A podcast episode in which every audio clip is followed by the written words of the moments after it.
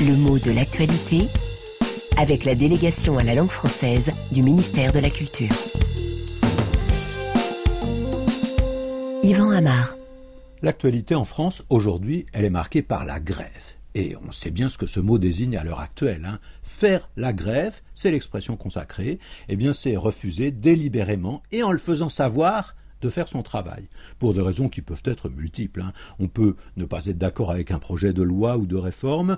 Bien souvent, on essaye par là de mettre son employeur en difficulté pour essayer de l'obliger à accéder à des revendications, augmenter les salaires, améliorer les conditions de travail, euh, etc. Donc, c'est une arme de lutte sociale. Pourquoi grève? L'origine de ce mot, elle est bien connue, mais elle est très pittoresque, parce que, euh, dans un autre sens, ce mot de grève, euh, ça désigne une plage, une bande de terre qui est battue par l'eau au bord de la mer ou simplement le long d'un fleuve. C'est qu'au départ, le mot grève, qui est de la même famille que gravier, vient d'un terme latin qui signifie petit caillou.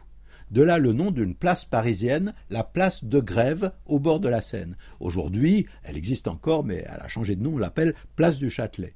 Et au Moyen Âge, c'est sur cette place de Grève que se réunissaient les ouvriers qui étaient en attente de travail.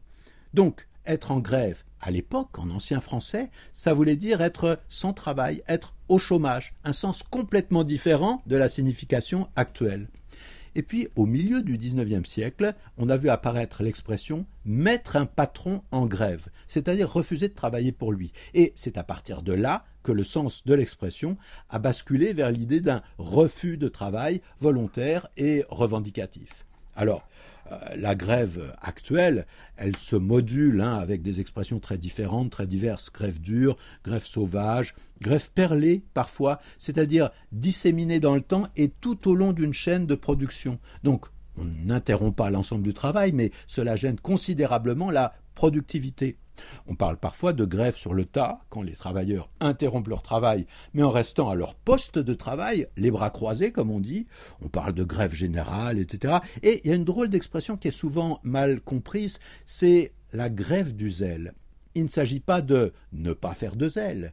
Il ne s'agit pas de faire son travail le plus mal possible, c'est presque le contraire. Quand on dit qu'on fait la grève du zèle, c'est qu'on applique les consignes à la lettre en les poussant à l'extrême pour que ça crée une situation presque absurde. Hein. On ralentit tout le processus en cours et par exemple, on peut prendre euh, l'hypothèse de douaniers qui vont systématiquement ouvrir tous les paquets, toutes les valises, fouiller tous les passagers et ils vont bloquer le passage à la douane. C'est cela, faire euh, la grève du zèle. Et puis bien entendu, on a d'autres expressions, grève de la faim, grève de l'amour, qui renvoient justement à une cessation d'activité que ce soit le fait de manger ou bien l'activité amoureuse.